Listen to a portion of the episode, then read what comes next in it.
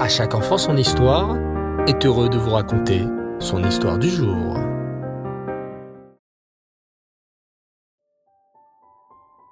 Bonsoir les enfants, j'espère que vous allez bien. Bao Hachem. Ce soir, je suis très impatient de découvrir avec vous l'histoire de la parachat Kitetse. Cette belle paracha est remplie de mitzvot. Savez-vous combien on trouve de mitzvot dans cette paracha?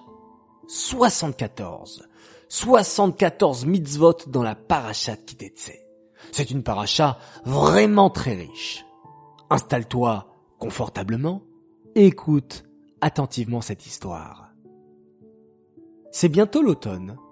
Un dimanche après-midi, alors que le soleil brille à l'horizon et que le vent souffle, papa annonce une bonne nouvelle à Shmulik et Tzila.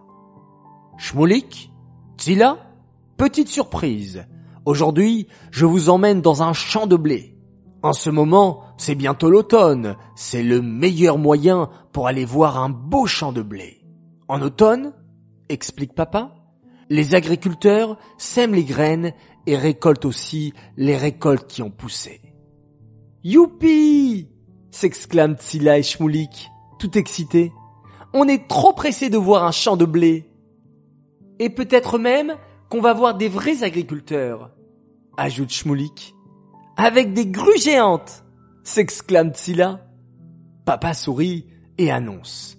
Départ dans cinq minutes. Couvrez-vous bien les enfants. En automne, il commence à faire frais. Shmoulik, mets ta petite veste en laine que maman t'a acheté ces vacances. Attends, laisse-moi voir quelque chose. C'est bon, papa. J'ai vérifié déclare fièrement Shmoulik. Maman et moi, on est allé voir un spécialiste du chatnez et il nous a dit que ma veste est cachère. Une veste cachère? Tila éclate de rire. Mais comment ta veste peut être cachère? Tu veux la manger? Mais non, Tila, explique gentiment Shmoulik. Dans la Torah, il est interdit de porter du chatnez, c'est-à-dire un mélange de lin et de laine dans nos habits. Donc chaque fois qu'on achète un habit, on vérifie sur l'étiquette s'il n'y a pas de mélange de laine et de lin, car ça s'appelle chatnez et c'est assourd. Bon, si ta veste est cachère et sans chatnez, déclare papa, on peut y aller. As-tu pensé aussi à mettre ton uniforme de tzaddik? Oui, sourit Shmoulik, j'ai mes tzitzit. Mais je ne trouve pas ma kippa. Ah, je sais où elle est, déclare Tsila en courant en direction de la chambre. Je l'avais vue sous ton lit. Tsila rapporte fièrement la kippa de son frère. Ouf, merci, soupire Shmoulik. Je la cherchais partout. Grande mitzvah, Tsila. Tu as fait la mitzvah de Hashavat Aveda, de rendre un objet perdu. Bravo. Allez, maintenant les enfants, en route s'exclame papa. Shmoulik et Tila grimpent dans la voiture. L'aventure commence. Sur le chemin, Tila ouvre des grands yeux écarquillés. Papa, papa, s'écrie-t-elle. Il y a un homme sur le toit. Il est en train de faire des travaux. Mais que fait-il? Il risque de tomber. Justement, Matsila, lui explique papa. Ce monsieur est en train de construire un parapet. Un parapet? répète Silla sans comprendre. Oui. La Torah nous ordonne, lorsqu'on construit une maison avec un toit, de faire une barrière, un parapet tout autour. Ah, pour que les gens ne tombent pas du toit, devine Silla. Tu as tout à fait compris, approuve papa. Mais nous voilà arrivés. Détachez vos ceintures. Papa se gare, et Tila et Shmoulik sortent de la voiture, tout excités. Waouh! s'écrie-t-il. Quel magnifique chant! Qu'est-ce que c'est beau la nature d'Hachem! Papa, papa? s'écrie soudain Shmoulik en désignant un arbre. Là-haut, là-haut, il y a un nid sur l'arbre. Papa plisse les yeux et aperçoit effectivement un nid avec des œufs et un oiseau qui les couve. Papa, papa, demande Silla, est-ce qu'on peut prendre les œufs qui sont sur l'arbre? Oui, ma fille, réfléchit papa.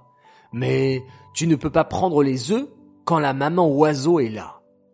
La Torah nous dit qu'il faut faire partir la mère oiseau pour prendre ses œufs. D'un geste de la main, papa chasse la maman oiseau et se saisit de quelques œufs. Shmulik et Tzila les touchent. Oh, ils sont tout chauds. Il y a des poussins là-dedans. Papa, on peut les reposer sur l'arbre? demande Tzila ému. Papa repose alors délicatement les œufs dans le nid. Allons voir ce beau champ maintenant, déclare papa. Savez-vous les enfants qu'à l'époque, en Eret Israël, quand un juif avait un champ, il devait toujours laisser un coin du champ pour les pauvres. Oui, s'exclame Shmoulik. Ce coin pour les pauvres s'appelait Péa, et les pauvres pouvaient venir se servir tout le blé qu'ils voulaient là-bas. Et aussi, ajoute Silla, si le monsieur du champ oubliait des gerbes de blé, il ne devait pas retourner les chercher dans son champ. C'était pour les pauvres. C'est la mitzvah de Shira. Et aussi, conclut Shmoulik, si en ramassant une gerbe de blé, on faisait tomber un ou deux épis de blé, on ne devait pas les ramasser. C'était aussi pour les pauvres.